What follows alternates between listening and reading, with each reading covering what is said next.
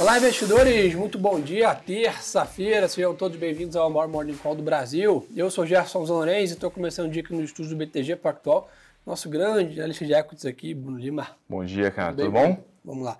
Pessoal, começar pela parte global aqui, tradicionalmente, o mercado nos Estados Unidos abre hoje de lado, né, enquanto a Europa acaba capturando essa melhora do mercado americano ontem, né, no final do dia.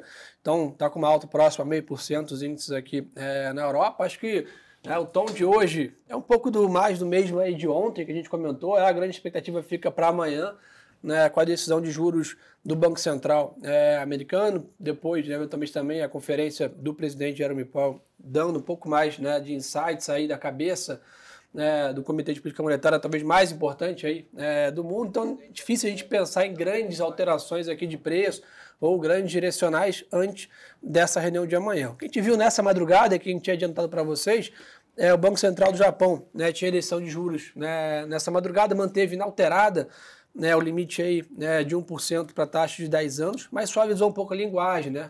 Na, na última reunião, gente tinha falado que essa taxa era um limite superior rígido, né, ele alterou para um ponto de referência agora, ou seja, suavizou um pouco esse comunicado.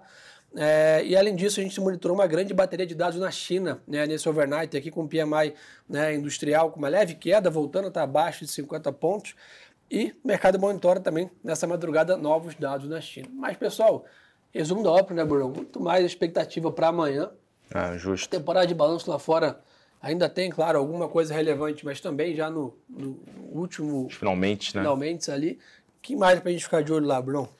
Cara, sem dúvida alguma, essa discussão de amanhã é importante né, para ancorar as expectativas do, do, do, mercado nessa questão transitória de juros. É, acho que esse dado de China de ontem ele traz um pouco de uma, é, de uma sensação relacionada ali à discussão de crescimento global, que, de certa forma, se você pegar esses dados recentes dos Estados Unidos, né, na margem a China até então estava apresentando uma melhora, por mais que a gente discute essa velocidade, mas viu uma melhora, é, se essa questão de Estados Unidos, juros lá fora, começar de fato a ganhar uma probabilidade de mais aumento da inflação, entre aspas aqui, é, não descontrolada, mais forte do que o mercado esperava, dado que o crescimento global realmente, ele de novo, China piorando ali um pouquinho na ponta, vamos ver os, os próximos números, acho que de fato pode dar uma sensação assim de mercado como um todo com, uma, uma, com algumas revisões negativas, principalmente pensando em ativos cíclicos.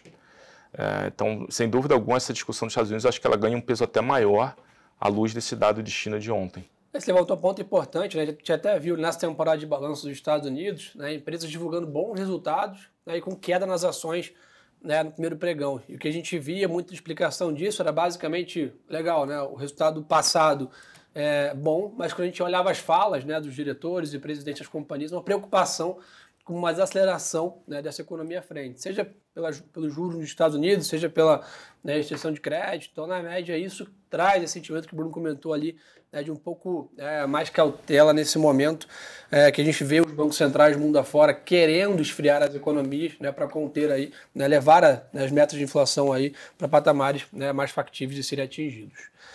É, na parte de commodities, pessoal, que a gente olha hoje, tá? o petróleo volta a subir hoje, negociando aí 88 dólares aqui, né, quase 89 dólares aqui o Brent, né, ontem foi um dia de queda é, para o petróleo. Eu acho que na média aqui isso tem refletido um pouco essa descompressão de risco né, que a gente viu né, até acontecer no Oriente Médio. Eventualmente a, percepção de uma escalada maior dos conflitos vai sendo reduzida ao longo do tempo. Isso vai tirando um pouco da pressão aqui no mercado de commodities. Futuros de minério hoje operando estáveis, com poucas né, variações. Mas dá para dizer que nos últimos dias aí, né, Bruno, a Vale tem sido destaque né, positivo, vamos dizer assim, desde a, do, do seu balanço aqui no Bovespa. Né? É, o, da, o balanço, recapitulando, ele veio bem ok, bem dentro das estimativas. O que, de novo, chama a atenção a alocação de capital da Vale, né, dividendo o modo que todo mundo esperava, a questão do processo de recompra sendo reiniciado. O tom do, dos executivos na conferência foi muito bom em relação a, o fato deles acreditarem que esse mercado de minério de ferro ele segue bem apertado e acho que tem risco é, de preço mais alto né, para o minério de ferro. E acho que esse, e o dado de China de ontem, de novo, voltando a essa discussão mais fraco, é não ter, de certa forma, ali desancorado um pouco minério de ferro. Vamos aguardar os próximos dias para ter uma visão melhor. É, mas, de fato, passa um sentimento que o mercado físico ele acaba, de novo, sendo é muito mais importante para fazer preço do que efetivamente uma, uma discussão dos dados é, talvez macro. Curtíssimo prazo, né, alguma questão de expectativas, spec, tudo bem. Mas ao longo do tempo, na medida que o tempo foi, ele foi passando, o mercado físico, de fato, Sim. ele foi né, fazendo valer os seus fundamentos. Né? Boa. E nessa linha, pessoal, que tem para a gente ficar de olho hoje lá fora, tá? 10h45 tem dados de ASM de Chicago para a gente ficar de olho, mas acho que às 11 horas tem um dado bem importante, que é o índice de confiança, né, o Conference Board, né, de confiança do consumidor às 11 horas da manhã, e à noite, 9h30, é, PMI industrial né, de outubro do Japão e o PMI Caixin né, de outubro também da China. Então, 10h45, 11 da manhã, 9h30 da noite são aí a bateria de dados que a gente tem para ficar de olho. Acho que o mercado hoje deve ficar né, tudo constante nesse movimento um pouco mais contido, né, a não ser que esse dado agora pela manhã tenha uma grande surpresa, aguardando amanhã né, essa, import essa importante agenda aqui, que é a decisão de juros, né, seguida da entrevista do Banco Central americano. Bitcoin está estável, 34.400 dólares, 10 anos dos Estados Unidos está com leve fechamento nas taxas, mas se afastando do patamar psicológico ali de 5%, hoje negocia a 4,82%. E dólar index saiu DXY está estável, então o dólar também com poucas variações. Então só reforçou o que eu comentei de um dia um pouco mais lento, pelo menos nessa abertura é, lá fora, com esses dados pela manhã, e é óbvio aguardando essa decisão é, amanhã do Banco Central Americano. Para Brasil, Bruno? Bora. Vamos lá, pessoal, aqui para a gente ficar de olho é o seguinte, daqui a pouco menos aí de 20 minutos, né, 9 horas da manhã, temos aí dados do nosso setor aqui de empregos, né, a PNAD, né, a taxa de desemprego aqui sendo divulgada, a expectativa do banco é uma taxa de 7,8% né, para setembro. E ontem o Caged, lembrar a todos, mostrou uma criação aí né, de 211 mil né, e 700 novas vagas em setembro. Né, o Tesouro também faz, faz leilões de NTNB, mas nenhum grande indicador aí que hoje que possa fazer preço, como IPCA, né, eventualmente PIB, algum dado mais intenso.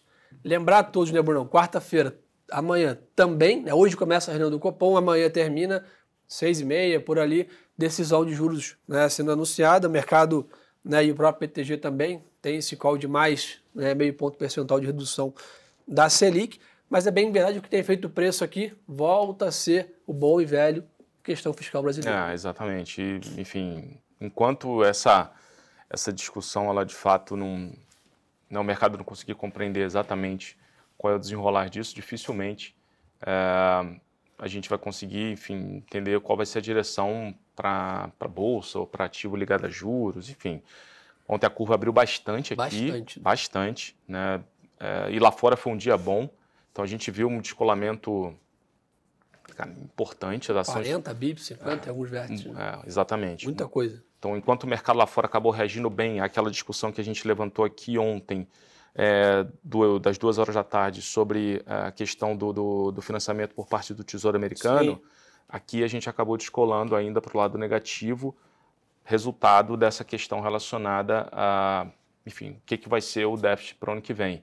E hoje tem um teste de estresse importante que é o leilão de NTNB, né? Vai, Bom ponto. O, Tesouro vai testar a demanda no mercado depois de um estresse forte ontem. Exatamente. Então, o pessoal, até alguém perguntou aqui, enfim, sobre se o, o, número de hoje, acho que foi o André, sobre a questão se hoje sai taxa de emprego aqui, né? Se faz algum Sim, preço, ou se, é, ou se, o comunicado do Copom está respondido. Assim, o que, que vai fazer mais preço, sem dúvida alguma, é muito mais essa discussão do déficit e o que, que os, o, o, o ministro, enfim, o presidente vai, é, vai comentar em relação a isso, do que efetivamente a questão do número buraco de, de curtíssimo prazo. O cupom de amanhã, sem dúvida alguma, é importante, a gente não mudou a nossa visão, mas olhando, né, tentando olhar para frente, a gente precisa entender onde está ancorado essa discussão toda do déficit de 2024. E um ponto importante, se a gente olhar essas duas últimas né, comunicados e atos do Copom, o Copom vinha suavizando positivamente nessa questão fiscal, né, de dando sinais que eventualmente a gente estava caminhando né, para um caminho é, de mais estabilidade. Né? Então, provavelmente, o que o mercado vai querer entender é como o cupom vai abordar isso agora, né, depois das mudanças recentes aqui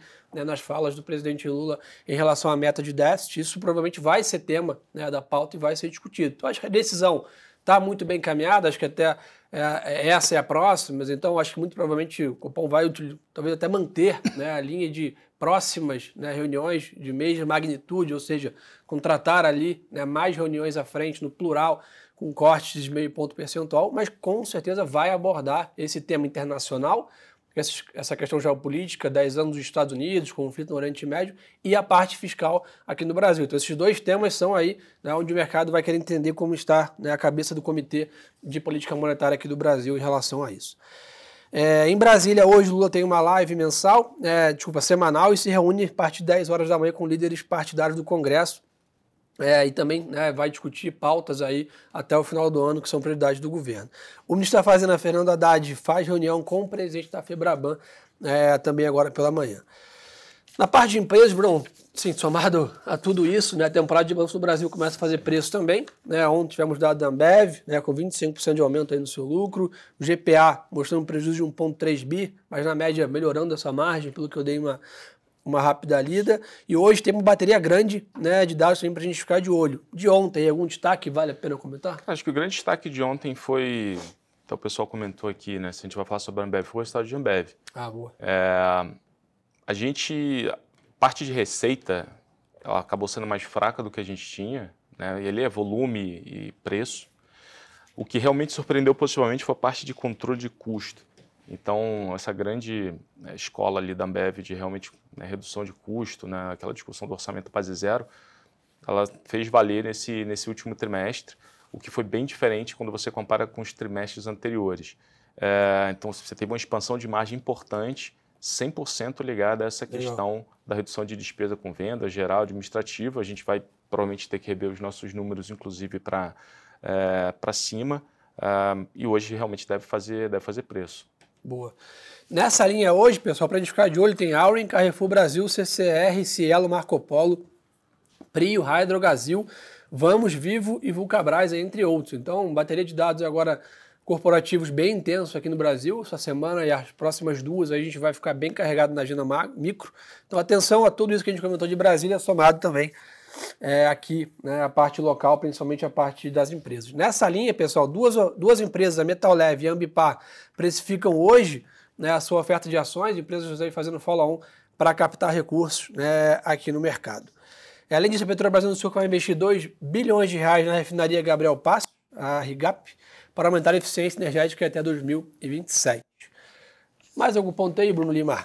A gente vai sair hoje com a estimativa de, de para o terceiro tri das empresas de proteína, ah, de, alimentos, de alimentos e bebidas, é, só mais focado em proteína. Então, o que, que a gente está destacando? É, a gente acha que JBS realmente pode trazer é, um pouco mais de.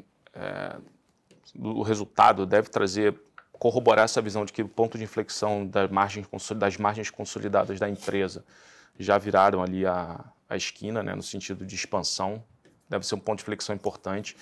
A despeito dos Estados Unidos ainda está realmente mais pressionada pela questão de ciclo, mas processado Brasil, parte de aves lá fora, melhorando bem. Esse é o primeiro ponto. Minerva também deve ter um trimestre bem sólido, Daí sim, beneficiado por um ciclo de, de gado aqui no Brasil. Né? Você está tendo mais oferta de gado para abate, preço da arroba cai.